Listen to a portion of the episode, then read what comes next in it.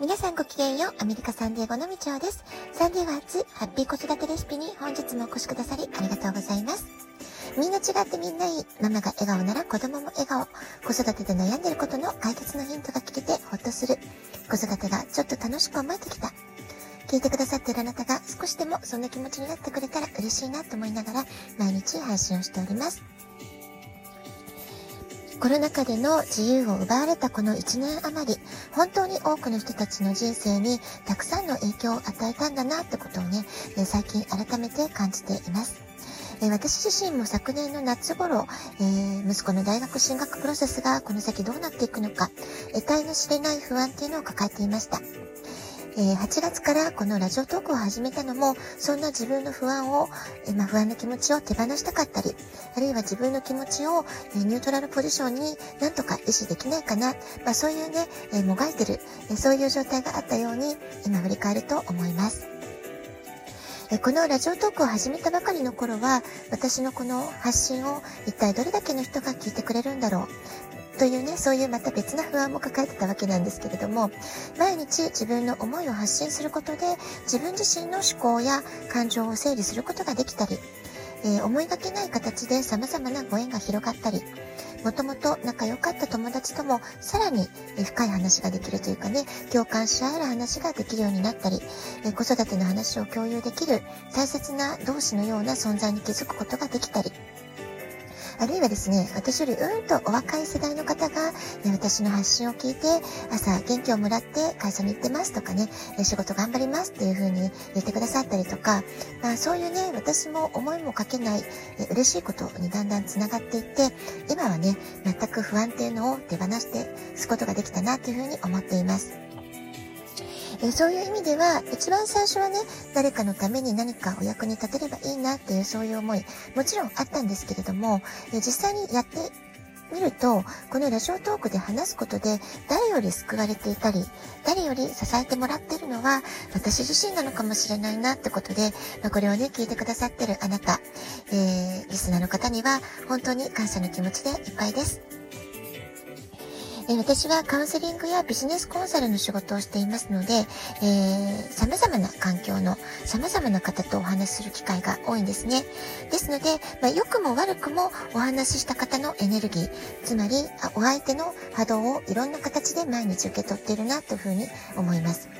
で、ポジティブなエネルギーをいただく場合っていうのは、まあ、自分もね、すごく元気をもらえるのでいいんですけれども、まあ、時々ね、すごく低い波動を受け取ってしまうってこともあるわけです。ですので、私自身の、え波動調整というか、感情コントロールを、まあ、そういった時はいつも以上に気をつけなくちゃいけないなっていうふうに思っています。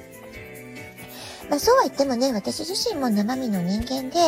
えー、そんなね、成人君主のように、えーマインドセットできる日ばっかりでもないんですよね。ですので、感情コントロールがすごく難しいなとか、もうすごく調子が出ないな、調子が悪いなって時もあるわけです。このラジオトーク喋ってても、すごくね、快適に喋れたなって日もあれば、なかなかうまく喋れなかったなって落ち込む日だってもちろんあるわけです。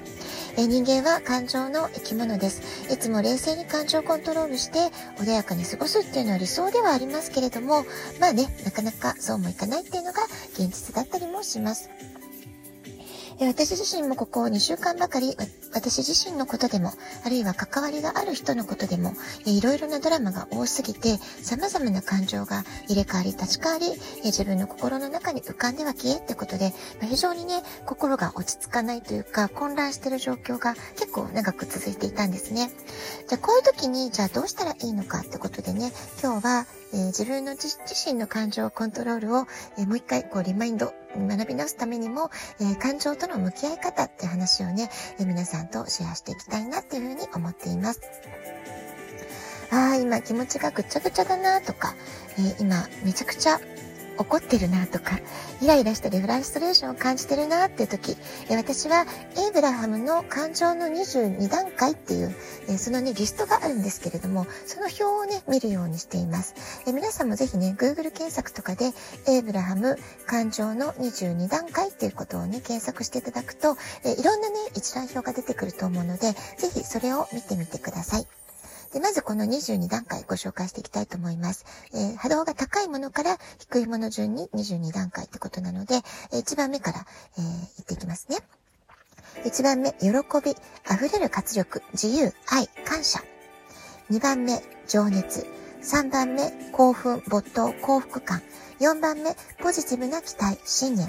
5番目、楽観。6番目、希望。7番目、満足。8番目、退屈。9番目、悲観。10番目、フラストレーション、イライラ、我慢。11番目、圧迫感。12番目、落胆。13番目、疑念。疑念、疑いですね。14番目が心配。15番目が自責の念。16番目が挫折感。17番目が怒り。18番目が復讐心。19番目が憎しみ、激怒、ものすごく怒ってるって状態ですね。20番目が嫉妬。21番目が身の危険に関する不安。罪の意識、無価値観。自分はね、価値がないんだと思うようなことですね。それから22番目が恐怖、悲嘆、憂鬱、絶望、無能感ということになっています。こんなリストです。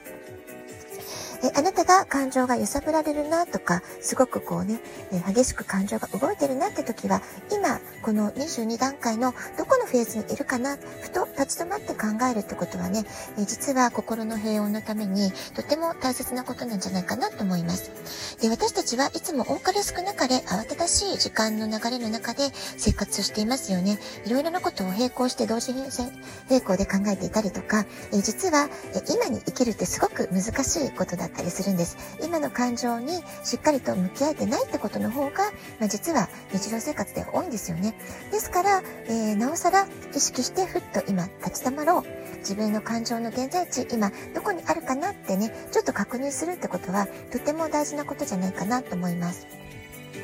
えー、例えばね、昨日のラジオトーク配信、私は最終的にファーストテイクのものをリリースしたんです。えー、ちょっとね、もう泣きそうになっちゃって、えー、何回も何回も収録やり直したんですけれども、やっぱり、なんていうんですかね、感情がこう、込み上げてる時って、何回やってもどうしても泣きそうになっちゃうし、え逆に感情を抑えて我慢して、え話そうとすると、今度ね、話がうまくまとまらなくって、全然うまく話せなかったりとかしたんですね。ですので、まあ、皆さんね、お聞きになってどう思われたかなっていうのは、ちょっとね、心配ではあるんですけれども、まあ、昨日の私、ファーストリテイクをリリースしてしまおうっていう決断は、もう素直に今の感情、今の私の現在地の感情を皆さんに知ってもらうっていう、まあ、そういう感じでね、えー、開き直ってリリースしてしまったって経緯がありました。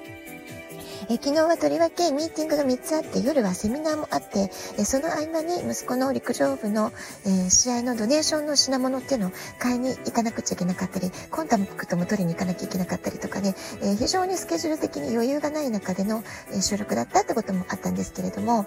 まあ、あの、私の解釈はですね、涙にもいろいろな種類があって、昨日私の中で込み上げてきた気持ち、涙っていうのは、喜びと感情っていうね、えー、エイブラハムのの22段階で言うと、一番、えー、素敵な、え、高い波動の涙だったっていう判断が、えー、できたので、まあちょっとね、あの、ちょっと感情的だなとは思ったんですけれども、喜びの涙、ありがとうっていう心からの感謝の涙ってことで、ファーストテイク、思いのままの、えー、収録をリリースさせてもらいました。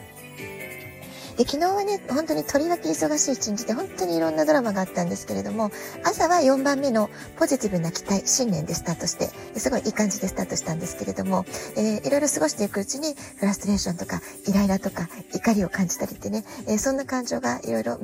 目まぐるしく、えー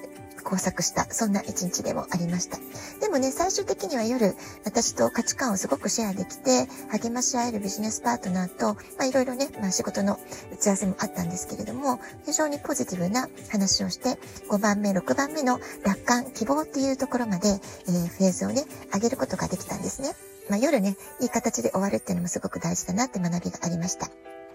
それから彼女と話す中で嫌なことも全部笑い話にして、もう大笑いして、えー、寝るときには、えー、波動が高い人、えー、波動が低い人の特徴っていう、たまたまね、動画を見つけたんですね。でその話を聞いてすごく、あ、えすごくいい話だなってことで、え最後はすごく波動が高い学びの時間っていうことで、え一日を終えることができたので、まあ昨日はすごくいろいろ感情的にも、時間的にもすごい忙しかったんですけれども、え終わり良ければ全てよしみたいなね、えそんな感じの一日だったかなと思います。えー、こんな風にエイブラハムの22の感情リストを意識することができたならば、ネガティブな感情に支配されそうになった時、まあ、そこから抜き出すね、コツみたいなものがね、うまく見えてくるんじゃないかなと思うんですね。で、私、日本人の方とね、クライアントの方といろいろ話してて、えー、ちょっと気になってるのは、不安とか罪悪感、こうした感情にすごく支配されていて、えー、そういうこう不安、罪悪感をリリースする、手放すのがすごく難しい方が結構多いんじゃないかなと思います。私も過去そうでした。ですので、明日はね、不安や恐怖をどうやって手放していったらいいのかな、まあ、そういう方法をお話ししていこうかなっていうふうに思っています。よかったら明日もね、えー、聞いてみてください。ラジオトークアプリインストールしておくとスマホからいつでも簡単に聞くことができます。質問を送る、ギフトを送る、どちらからでもメッセージを送ることができます。皆さんからのお便りもお待ちしております。では今日はこの辺で今日も素敵なお時間をお過ごしください。ごきげんよう、部長でした。さようなら。